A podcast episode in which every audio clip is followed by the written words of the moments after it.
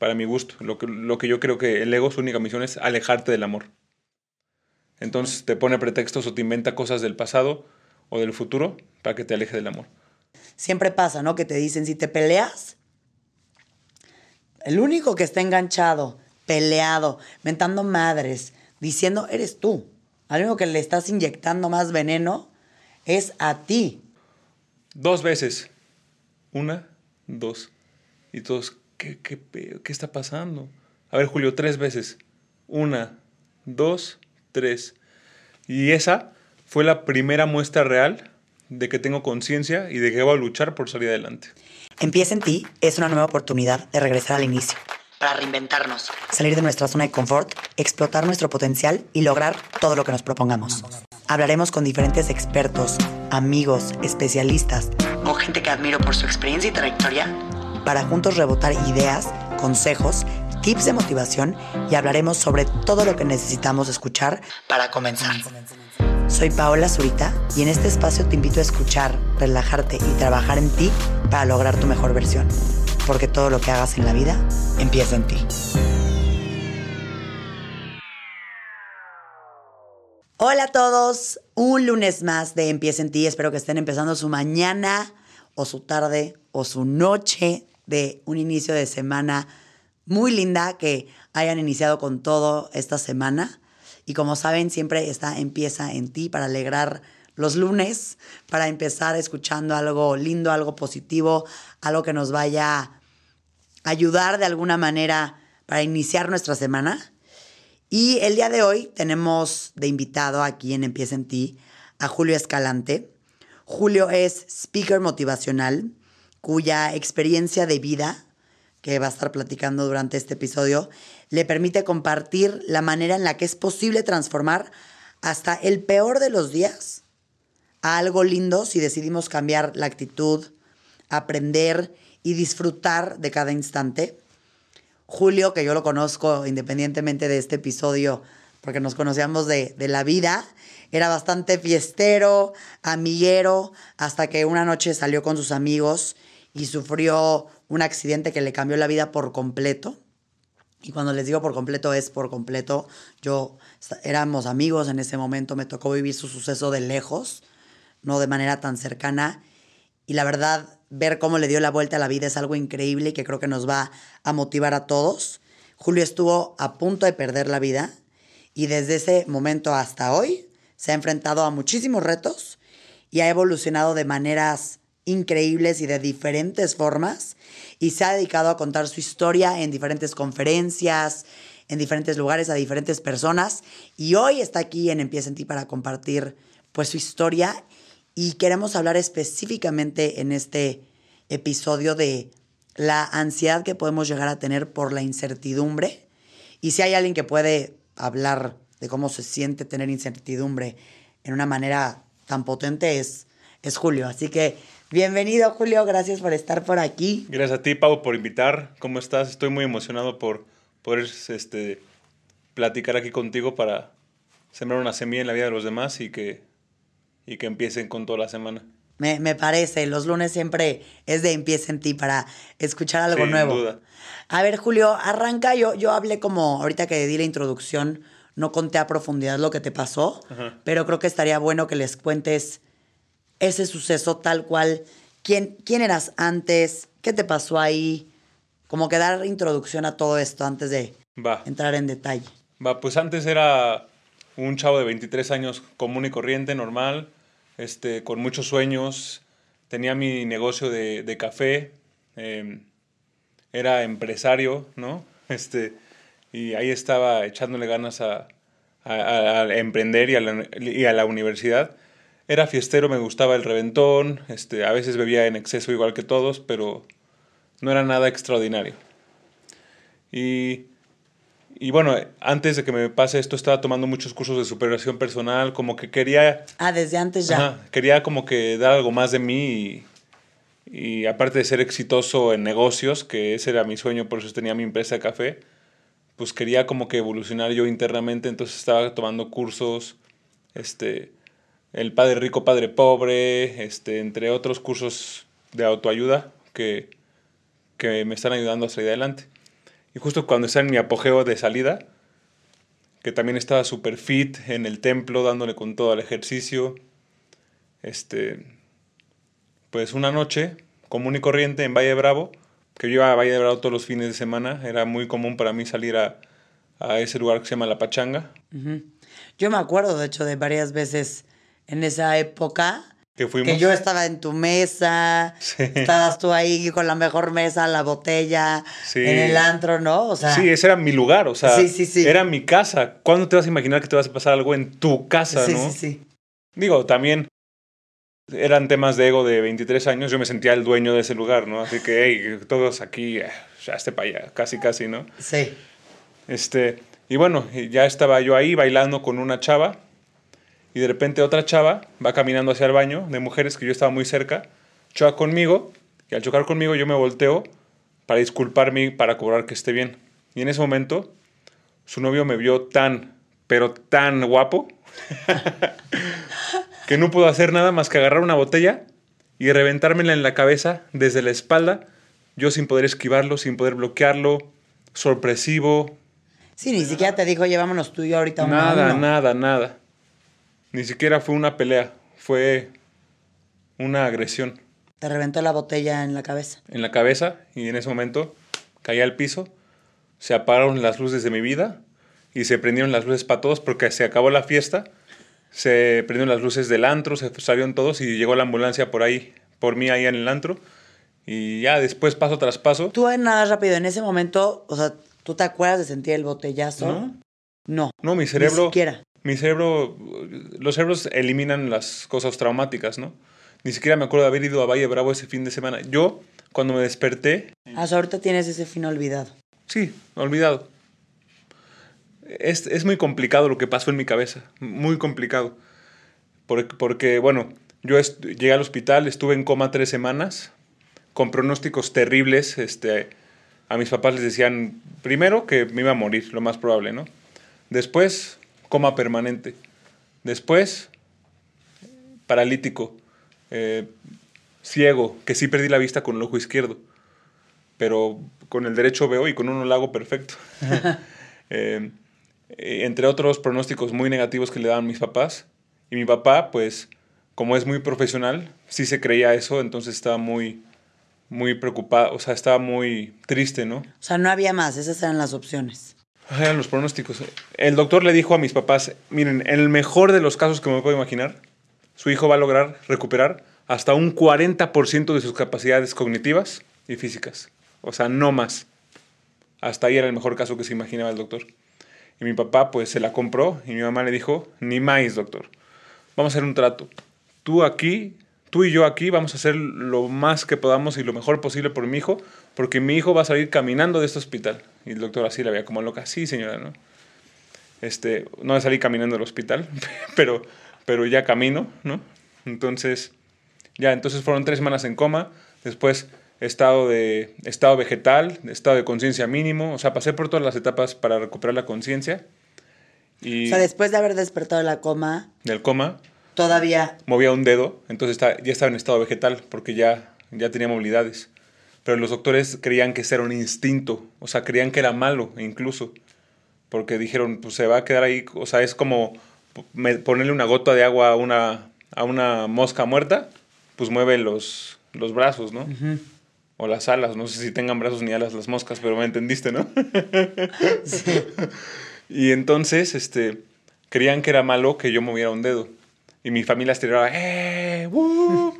Todos celebrando. Y mis papás y, y- mi primo, que era médico, hablaba con el doctor. Y le dijo, oye, pues, ¿por qué están celebrando? ¿Por qué no les dices que, que mi primo, porque mi, mi primo vio los estudios este, que hizo el doctor. Entonces le pregunto al doctor, ¿por qué no les dices a mi familia que mi primo está en muerte cerebral, ¿no? Y el doctor le contesta, estoy a un día de declararle muerte cerebral, pero todavía veo un, po- un poquito de, en el, electroencefalo- en el electroencefalograma, todavía veo un poquito de, actividad. de actividad en el cerebro, ¿no? Entonces no me declaró muerte cerebral y, y ahí poco a poco fui evolucionando hasta que un, un día, con una pluma, logré dar mi, primer- mi primera muestra real de conciencia en donde mi mamá dejó callados a los médicos. ¿Qué hiciste con una pluma? Me la dieron y yo la hacía así, jugaba, ¿no? Y creo que mi doctor es instinto. Entonces dijeron, a ver, Julio, dos veces. Una, dos. Y todos, ¿qué, qué, qué está pasando? A ver, Julio, tres veces. Una, dos, tres. Y esa fue la primera muestra real de que tengo conciencia y de que voy a luchar por salir adelante. Y dime algo ahí, Julio. O sea, tú en este estado, que estabas en estado vegetal, tú hoy recuerdas algo de ese momento o no recuerdas. o sea, lo pregunto porque quiero tratar de entender cómo se siente estar en estado vegetal. Si a ti la gente te hablaba y estabas dentro como diciendo, puta idiotas, aquí estoy, ¿no? O ni siquiera, o sea, como, ¿qué, qué fue estar en estos estados? Híjole, Pau, de todo lo que estás enterándote tú, yo me enteré porque me lo contaron también. Yo no me acuerdo de ni de un segundo del hospital. Ok.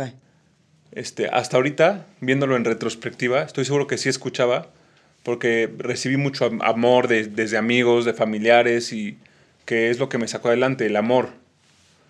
Pero no, no recuerdo ni siquiera de estar, de mi, lo que me pasó estando en coma ni en estado vegetal. Yo, mi primer recuerdo es mi primer día en casa, en la mañana, tenía ganas de ir al baño, ¿no? Entonces bajo las patas del baño, me intento levantar y no puedo.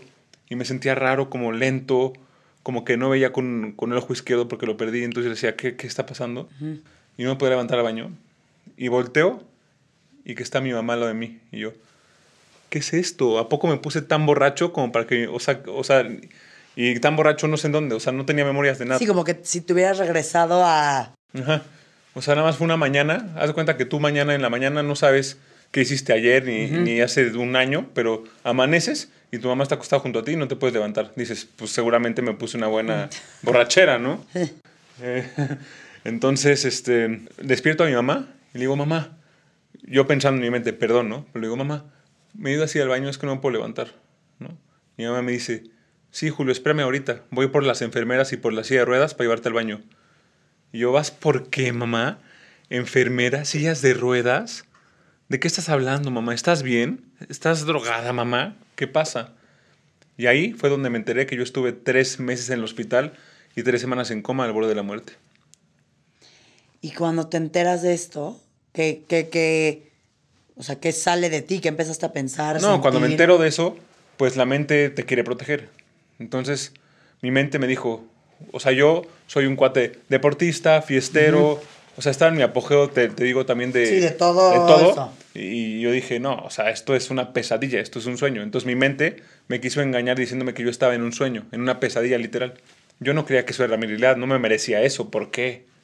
Entonces, este, pues llevan muchos a visitarme, lloraba, este, me llevan a hacer pipí, popó, que era muy incómodo. Claro. Que dos enfermeras que no conoces te lleven al baño y te limpien la colita, Pau. O sea, imagínate lo incómodo que era para mí. Estás muy vulnerable. Muy vulnerable. Entonces, este. Pues así, yo creí que, era un sueño hasta que una vez mi primo Gabo, ¿te, acuerdas de él? Me leyó un poema en donde me di cuenta de que esto sí pasó y que no nada más me pasó a mí, que también le pasó a mi familia y que sufrieron mucho y que es mucho más grave de lo que yo creí. O sea, no fue un accidentito, que estoy realmente en este estado de, de no poder moverme y de que sin merecerlo me quedé así. Porque bueno, día tras día, después de ese día ya me contaron que me reventó una botella en la cabeza. Yo, esa historia, mi mente no se la creía porque yo nunca me he peleado. Entonces también por eso mi mente seguía creciendo el pensamiento de que esto es un sueño, ¿me entiendes? O sea, realmente tú, tú viviste unos días creyendo que estabas... Una semana mínimo. En un sueño. Y yo le dije a mis papás, yo vi una película de Leonardo DiCaprio que se llama Inception, no sé si la has visto. Sí. Que se meta a los sueños y cómo, se, cómo sale de los sueños. Ya no me acuerdo. Muriendo. Yo le dije a mis papás, estoy en un sueño. Mi mente estaba... Ahorita que me muera. Que yo me voy a aventar por la terraza o me voy a intentar suicidar pero no me quería suicidar para perder la vida, me quería suicidar para, amanecer en, en, mi vida real, ¿me entiendes? Estuvo muy raro y muy fuerte y difícil de explicar todo esto y todo lo que está en mi mente, pero más o menos así. Y dime algo, cuando, cuando te das cuenta que no es un sueño, cuando te das cuenta que es una realidad el suceso, estos tres meses, todo, para ti ese momento de saber que habías perdido un poco todo lo que tenías antes, ¿qué, qué, qué fue? Y, y- Ese momento o sea, no me puedo imaginar, fue un miedo, o sea, de- de- del 20 que te cae de decir, ¿y ahora? un miedo, o sea, enorme. Y una ansiedad, que la ansiedad es perderte de tu presente pensando en el futuro o en el pasado. Yo estaba pensando en el pasado. Tiempo después me dijeron quién es el hombre que me reventó la botella en la cabeza, porque no querían decirme el nombre, porque decían, chance si lo conoce o es amigo. Nunca lo he, he visto en mi vida ni lo conozco. ¿Y hoy sabemos que es de él? Sí, se llama Miguel Barrios Gómez. Y mi papá hizo una demanda y después, paso tras paso, él fue prófugo. Después lo encontró la Interpol en Estados Unidos y ahorita está, estuvo en la cárcel en Estados Unidos y ahorita se amparó y está libre en Estados Unidos, pero con un chip o, o está ubicado. Y estamos en proceso de extradición para traerlo a México. Pero, este, no sé si se logra la extradición y, y ya no estamos echándole ganas a eso porque yo desde hace mucho tiempo le pedí a mi papá que detuviera el juicio, que ya perdonemos, porque se siente incómodo tener este, esta bronca con, de familia a familia, ¿no? Ajá. Y, y a mí el perdón fue lo que me hizo lograr levantarme de la silla de ruedas. Y bueno, regresa un poquito a esta parte que me estás haciendo. ¿Sentiste un Sí, me miedo? adelanté un poco. Sentí no importa, no miedo, importa. una ansiedad. ¿Qué, ¿Qué será de mí? Algún día podré salir con mis amigos, podré bailar, eh, No, podré lo que brincar. ahorita de este episodio, o sea, si hablamos de incertidumbre, porque todo el mundo puede llegar a sentir incertidumbre, pero la manera en la que a ti te tocó vivirlo, en ese momento de decir ya soy otra persona, qué fregados voy a ser capaz de hacer. y, y diciendo por qué, por qué me pasó a mí. Ese por qué era una pregunta que me, que me un día que me dañaba porque por qué y mi único por qué era porque Miguel, el que me pegó, es un maldito y, y lo quiero matar. O sea, mi mente estaba, lo único que crecía en mi mente con esa pregunta del por qué era la venganza. El odio y la El odio, la venganza, el resentimiento, mis ganas de, literalmente, de hacerle lo mismo que él me hizo, mis ganas de...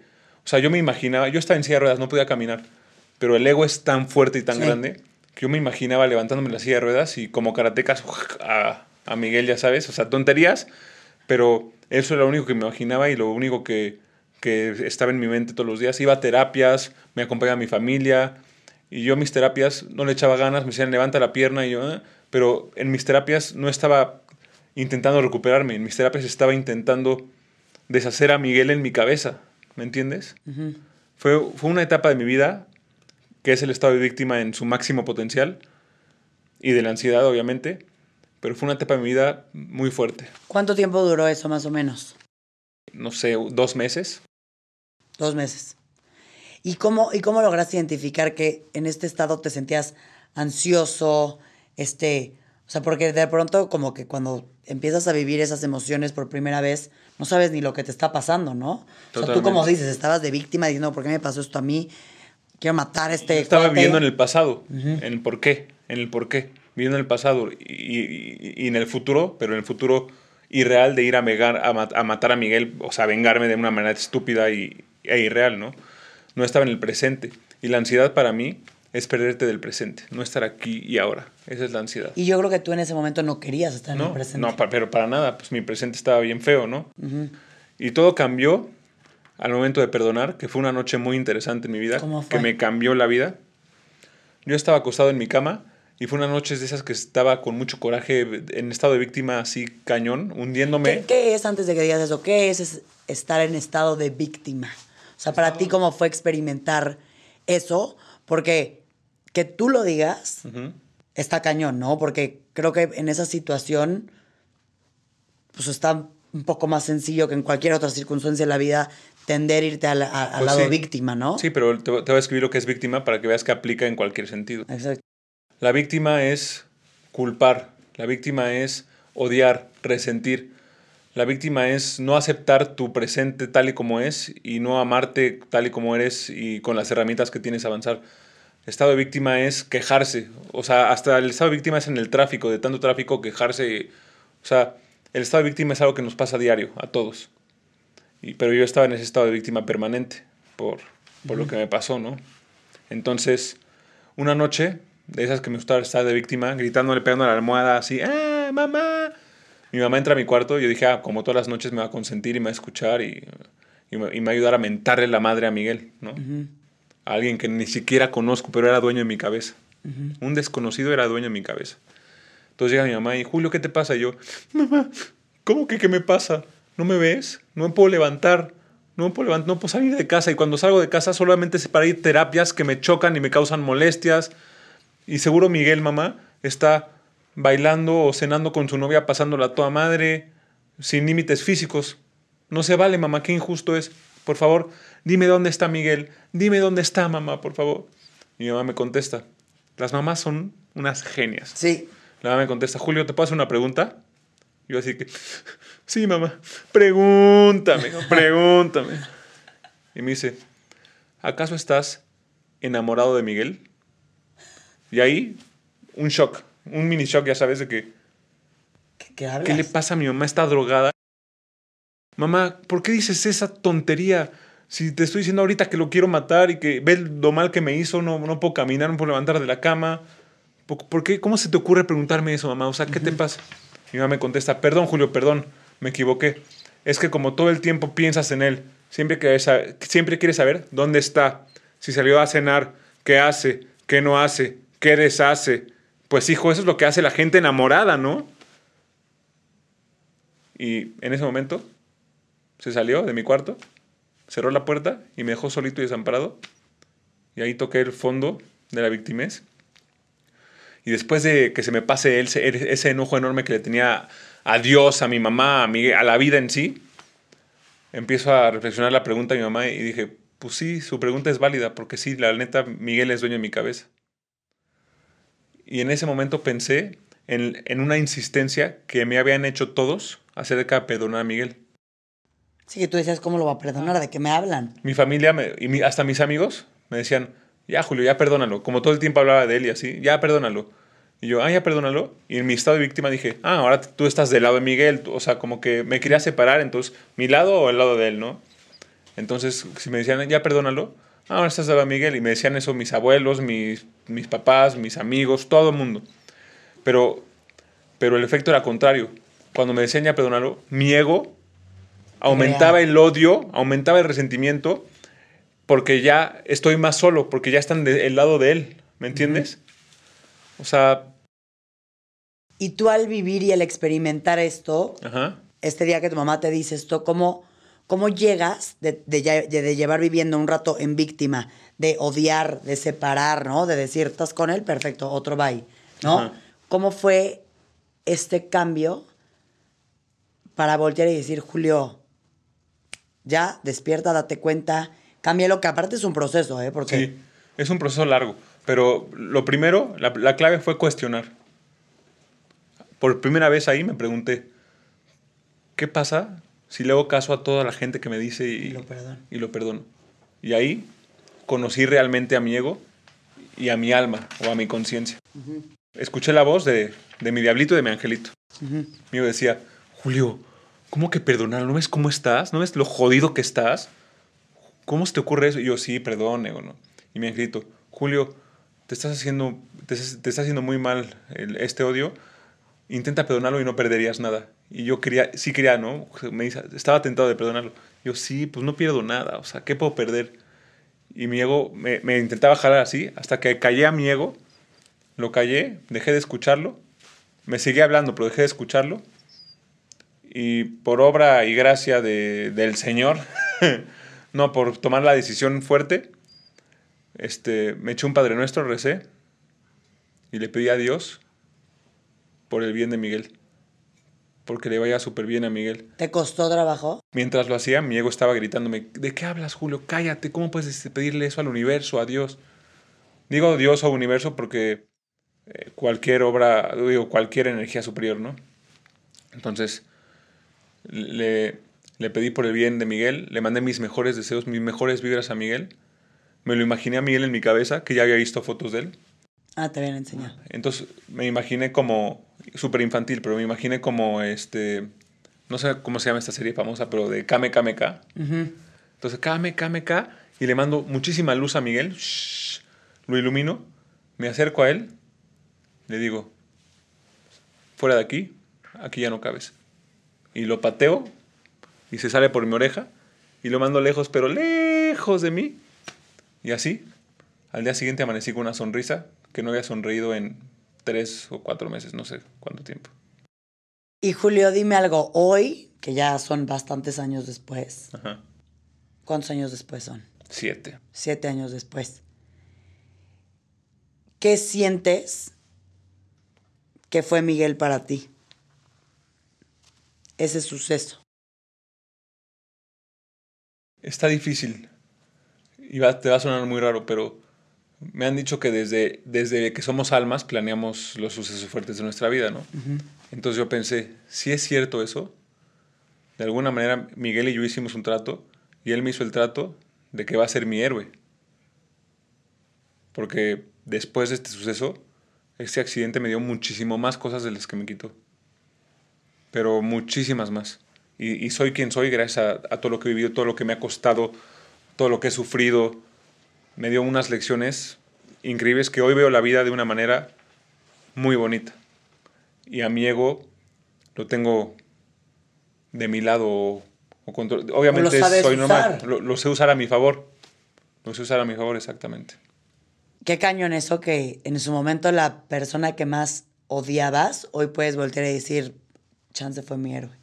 ¿No? Sí. De traerme esto. ¿Qué sientes que son algunas de las cosas que este suceso te trajo a tu vida que no hubieras tenido si no lo hubieras experimentado? Valorar a la familia. Valorar, val- valorar la, la vida en sí. Y valorar el presente.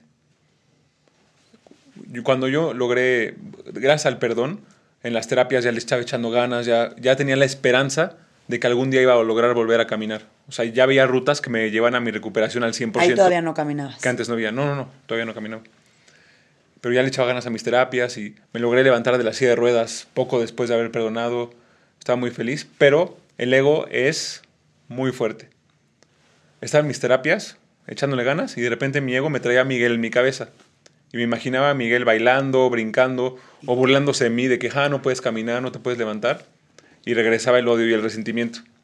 Entonces hice un ejercicio para fortalecer el perdón, que el perdón es un proceso. Y cada vez que Miguel llegaba a mi cabeza, yo hacía una pausa, sin importar lo que estuviera haciendo. Respiraba profundo. Le mandaba mis mejores vibras con el KMK a Miguel. Me acercaba a él, lo pateaba y lo mandaba otra vez muy lejos de mí. Y me imaginaba que blindaba mis orejas para que ya no regrese. Y así, ¿no? Que al principio, después de perdonar, eso me sucedía tres veces al día, después una vez a la semana, después una vez al mes, una vez al año, hasta que hoy Miguel no llega en ningún momento a mis pensamientos. Y cuando lo traigo yo conscientemente, ya no es para odiarlo, para sentirlo. Ya es para agradecerle. Gracias Miguel por esta enorme prueba que me pusiste, que me dio muchísimo más de lo que me quitó. Pa. Y qué cañón, Julio, porque aparte Julio y yo somos, o sea, lo conozco hace años y creo que nunca habíamos hablado de este suceso como lo estamos hablando hoy. Y la verdad, por lo que, independientemente de lo que te pasó, que claramente se tenía que hablar para este episodio, a mí creo que lo que, ya más allá del suceso, lo que representas, ¿no? Hoy en día. Y cómo podemos de pronto tener momentos en nuestra vida que puede ser algo como lo que le pasó a Julio o cualquier otra cosa que nos pase a todos en nuestra vida diaria. Y cómo tú eres un ejemplo que en tu manera podemos salir de esos procesos de víctima, podemos decidir calmarnos y pasarnos a estar en el presente y no estar en el pasado o en el futuro, no vivir con odio, porque al final eso al único que termina perjudicando es a uno. O sea, que, que ahorita quiero eso que, que, me, que me digas un poco, porque siempre pasa, ¿no? Que te dicen, si te peleas, el único que está enganchado, peleado, mentando madres, diciendo, eres tú. Al único que le estás inyectando más veneno es a ti. El otro chance ni está ni en cuenta de, de esto. Entonces, a mí, estos, este tipo de cosas, Julio, o sea, me encantaría que me dijeras cómo es para ti, cómo se podría hoy, las personas que escuchan este episodio, cómo se puede manejar de pronto la incertidumbre, ¿no? Ok. O sea, porque tú lo viviste desde un lado duro. ¿Cómo podemos hacerle cuando de repente nos gana esa ansiedad de decir, puta, pero ¿qué va a hacer de mí? Puta, pero ¿qué voy a hacer en mi vida? O sea, creo que tú tienes herramientas muy poderosas que nos puedes compartir. Ok, Pau. Pues las palabras de Nietzsche. El que tiene un porqué para vivir puede soportar casi cualquier cómo. El que tiene un porqué para vivir. Puede superar cual- cual- Pues- casi cualquier cómo. Ok.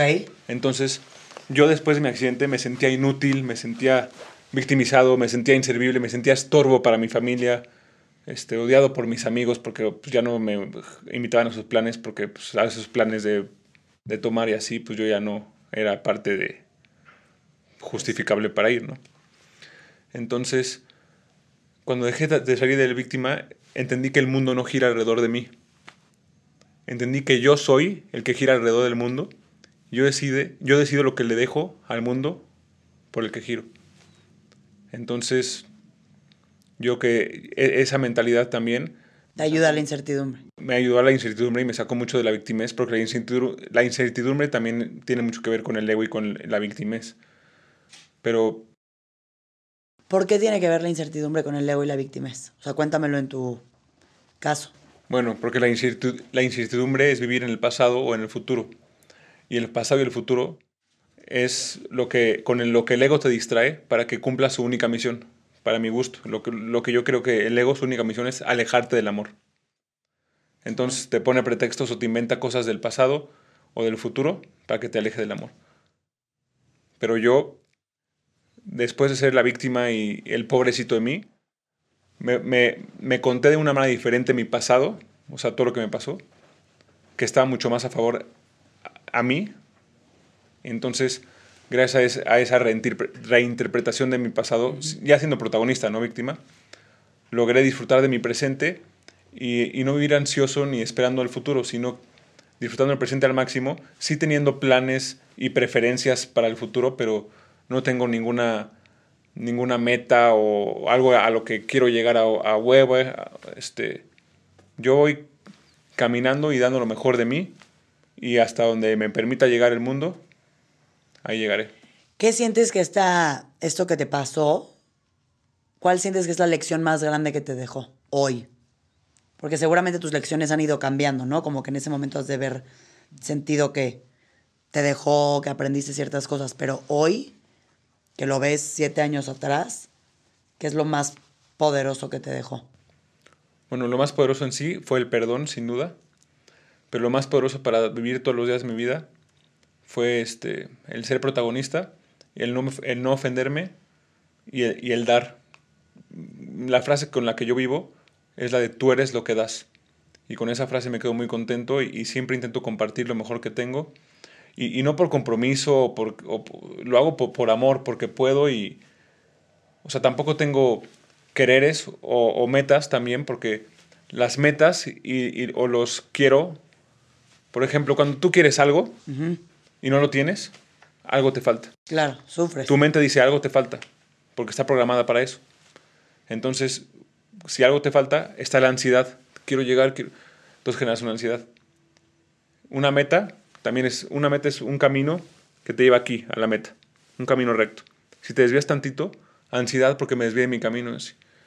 Pero si sueltas los quereres o las metas y, y- y yo ya me hice un coco wash y ahora en lugar de metas o quereres tengo preferencias. Y las preferencias, en lugar de ser una meta aquí, son mucho más grandes que las metas. Son, es una estrella polar, inalcanzable. Pero como es una estrella polar, yo puedo caminar en este camino, ir para acá y no estoy desviado porque, ay, ¿dónde estoy? ¿Para dónde voy? Volteo al cielo, ah, voy, voy en lugar, estoy en el lugar correcto. Entonces, ya, ya no estoy con una meta fija donde tengo que llegar y no me genera eso ansiedad, sino que estoy con una preferencia viviendo, dando lo mejor de mí todos los días, amando, creciendo, evolucionando todos los días como puedo y lo mejor que puedo. Y esta es mi mejor versión hoy y mañana mi mejor versión será diferente, pero hoy estoy en mi mejor versión.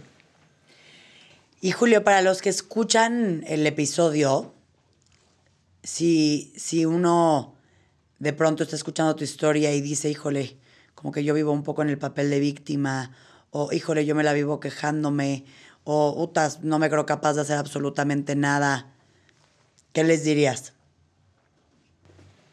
les diría que vean la otra cara de la moneda.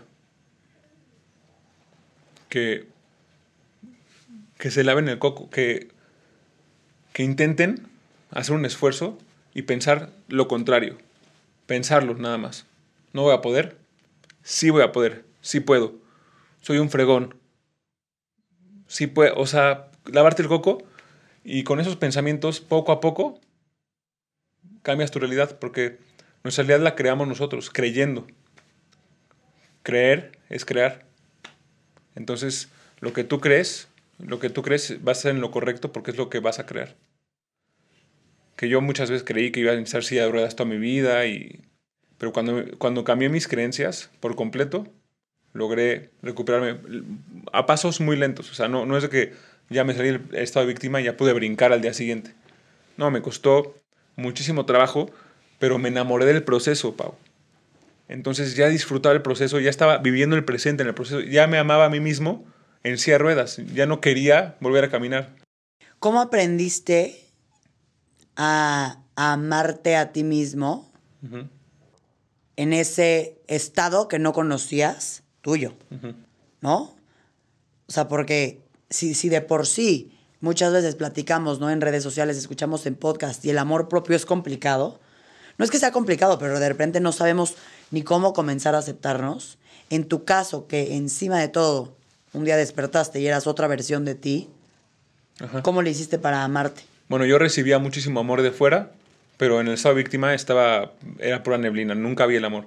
Después de, en el estado de protagonista, logré ver todo el amor que había a mi alrededor, todo lo que hicieron por mí, y la gratitud me llevó, me llevó a, hacia el amor propio, a, decir, wow, ¿a poco valgo tanto la pena como para que hubieran hecho todo eso por mí? Hicieron camionetas a la villa, este, y muchas cosas, mis amigos familiares, hasta gente que, con la que no me llevo, pero hicieron tantas cosas por mí que me empecé a lavar el coco y solito dije, yo valgo la pena yo valgo la pena y tengo que existir en este planeta porque tengo algo que aportar y mi porqué es más grande que los cómo. Entonces yo digo que yo, mi porqué es que tengo algo que aportar y que compartir y, y, hacer sonreír a los que me rodean. Entonces con eso fue como, ¿de qué estamos hablando? no, de esta parte de que de pronto te encontraste con otra versión de ti y cómo la aprendiste a aceptar. Sí, y entonces de esa manera, honestamente, desde el amor externo, empecé a yo a... A darte ese valor. Que a darme el, amor interno, porque, porque lo noté en las personas externas. Entonces me dije, ¿valdré tanto la pena? ¿Por qué hacen eso por mí? Y después logré, así con ejercicios mentales, poco a poco, logré sacarle una sonrisa a alguien y decir, sí, valgo la pena. O sea, me tenía que quedar aquí por algo y para algo. Sí. Y dime algo, Julio. Mucho, bueno, supongo que la fe en este proceso fue pues algo que siempre estaba, ¿no? De decir, todo va a estar bien, todo va a estar bien, todo va a estar bien. Supongo que en un momento no la tenías, en otro momento regresaba, pero ¿cómo le podemos hacer para no perder la fe? Para no de repente decir, ya no hay nada. ¿Cómo lo hiciste tú para no perder la fe? Bueno, sí la perdí en muchos momentos, pero la, la recuperé este, haciendo, cambiando mi creencia haciendo un futuro presencial. O sea, cuando estaba en silla de ruedas, decía, ya voy a estar para toda la vida, este, ya me vi en silla de ruedas para siempre. Y me cocó y dije, a ver, futuro presencial. Cerré los ojos y me imaginé caminando, me imaginé que ya podía caminar y que estaba bailando. Este, y, lo hice. ¿Lo imaginabas constantemente? Lo imaginaba, pero como si fuera presente. No lo imaginaba. Claro, como si ya estuvieras así. Y no es algo que quería o que necesitaba. No, no me sacaba mi presente. O sea, era un futuro presencial, ¿me entiendes? y, con eso fui logrando recuperarme poco a poco. Y, y, mi fe la cambié por certeza. Mm. ¿Sabías que iba a estar? Sabía que iba a volver a caminar. Y por último, Julio, dime en cinco pasos ¿Cómo le podemos hacer? Porque creo que tú eres alguien que de verdad no, no podríamos estar siendo aconsejados de alguien mejor. ¿Cómo podemos, cuando de repente creemos que estamos atorados en la vida y que no vamos a lograr eso que tanto queríamos o ser la persona que creíamos que íbamos a ser, cómo podemos encontrar ya sea nuevos caminos opciones o, o otro plan cuando de repente la vida nos pone con obstáculos o situaciones que eran inesperadas? Pues paso número uno, cuestionar. Que yo creo que desde chiquitos nunca nos enseñaron a cuestionarnos. Siempre nos pusieron religiones y sistemas que, que así era y que no, no cuestionamos nunca, ¿no?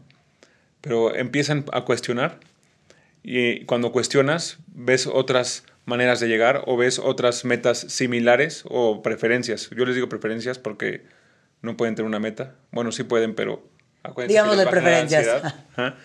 Entonces puedes cambiar de preferencia y, cambiar por otro camino o que el obstáculo es tan grande, aceptar el presente y aceptar que te vas a tardar más tiempo en llegar a esa preferencia porque este obstáculo tienes que escalar entonces te va a tomar un año más escalarlo que, que pasar sin ese obstáculo. Simplemente es regresar al presente y tener certeza de que ese futuro va a llegar. O sea, cuestionarnos, vivir en el presente, tener certeza que vamos a tener eso que tanto, Certeza, pero no querer. sin quererlo, sin necesitarlo. Exactamente. Y a cualquier persona que esté escuchando este episodio, si se siente perdido, que no se halla en la vida, que no tiene la menor idea por dónde Ajá. y que de pronto puede creer que ya todo valió gorro, siendo la circunstancia de la que cada quien sea, alguien con un accidente, alguien que simplemente se siente perdido en el tema laboral o que simplemente se siente perdido a nivel personal y que no sabe qué onda, ¿cómo, cómo pueden calmar esa ansiedad de ese estado, además de regresar siempre al presente? Además de regresar al presente. ¿Cómo calmar la ansiedad? No, o sea, de estas, y, y lo pongo como en el, a ver, tú como, independientemente de regresar al presente, ¿cómo calmabas tu ansiedad?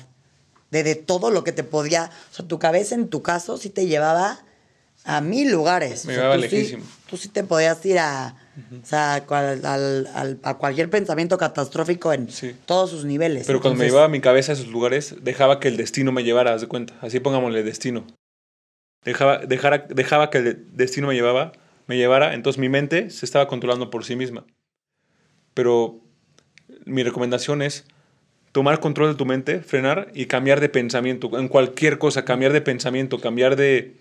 O sea, ve un video de chistes, lo que sea, que te genere dopamina, pero que no estés en, en ese estado de ansiedad que te haga temblar y, y tener miedo.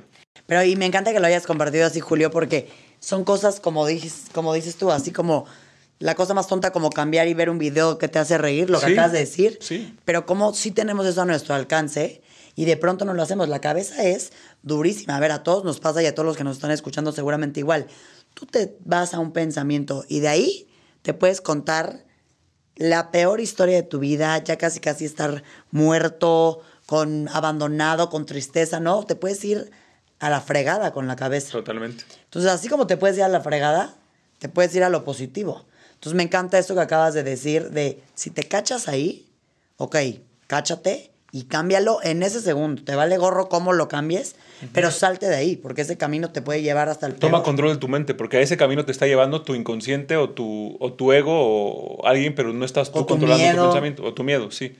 Pero cuando agarras el control de tu mente y cambias y te distraes y haces lo que sea y, y piensas en otra cosa, lo que sea, pues ya dejas de estar en ese estado que te genera ansiedad, ¿me entiendes? Hasta hay una frase, no sé cómo, se me olvidó cómo va exactamente, pero que dice, una mente ocupada tiene menos problemas o algo así, ¿no? pues sí. Porque cuando estás en esos momentos de ocio, de todo, es como, yo siempre digo que la ansiedad, el miedo, todo esto que estamos hablando, que, que ahí está y por algo está ahí, es como un monstruito, ¿no? Y el monstruito se alimenta de ciertas cosas. Entonces, Ajá. lo que acabamos de decir, el ocio, entonces crece. Pero es un monstruito que también es un, un maestrito. Uno- O sea, sí. la ansiedad, si la sientes, es porque algo te quiere decir tu cuerpo, el universo o alguien. Y, y es, es tu decisión si, si dejas que te mate la ansiedad o si o lo usas como guía. te distraes, lo usas como guía y, y dejas de repetir esos sucesos que te la generaron o, o haces algo para mejorar tu vida a futuro. Y que al final te ayudan a crecer. Ajá. A crecer y evolucionar. Muchísimas gracias, Julio. Creo que para todas las personas que escuchan este podcast está súper poderoso escuchar tu historia y está súper poderoso pues saber que hay personas que han vivido diferentes historias y que se puede salir, se puede cambiar, se puede transformar, se puede evolucionar, se puede agarrar lo mejor de una situación que en un momento la viste como la peor. Y yo lo que más me quedo, creo yo, es que creo que describe muy fuerte tu situación y muy fuerte lo que podemos hacer nosotros en nuestra vida, es el hecho de que Miguel fue tu peor enemigo, la persona que más odiabas.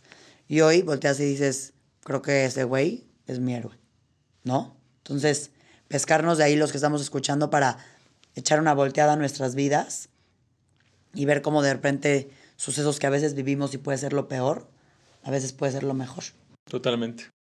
Muchas gracias, Julio. ¿Cómo te podemos encontrar?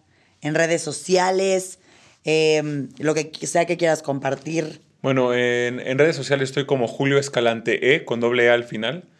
Y también les quiero contar que ya escribí un libro que cuenta mi historia a mucho más detalle y, y mis maneras de haber salido adelante mucho más a detalle, que se llama El coma que parecía punto final, que pueden encontrar en Amazon y lo pueden comprar físico en Amazon o en Kindle. Buenísimo. Digital. Pues para, para pedir ese libro y échenselo todos porque creo que está bueno agarrar estas lecciones de vida que tú te llevaste y que si podemos hacerle caso a estas a esto que te tocó a vivir y aplicarlo a nuestra vida, nos, son herramientas que nos ayudan muchísimo. Mil gracias, Julio. Y gracias, a, todos por escucharnos. Gracias por estar aquí, Julio, y nos vemos la próxima semana. Gracias, cuídense. Bye.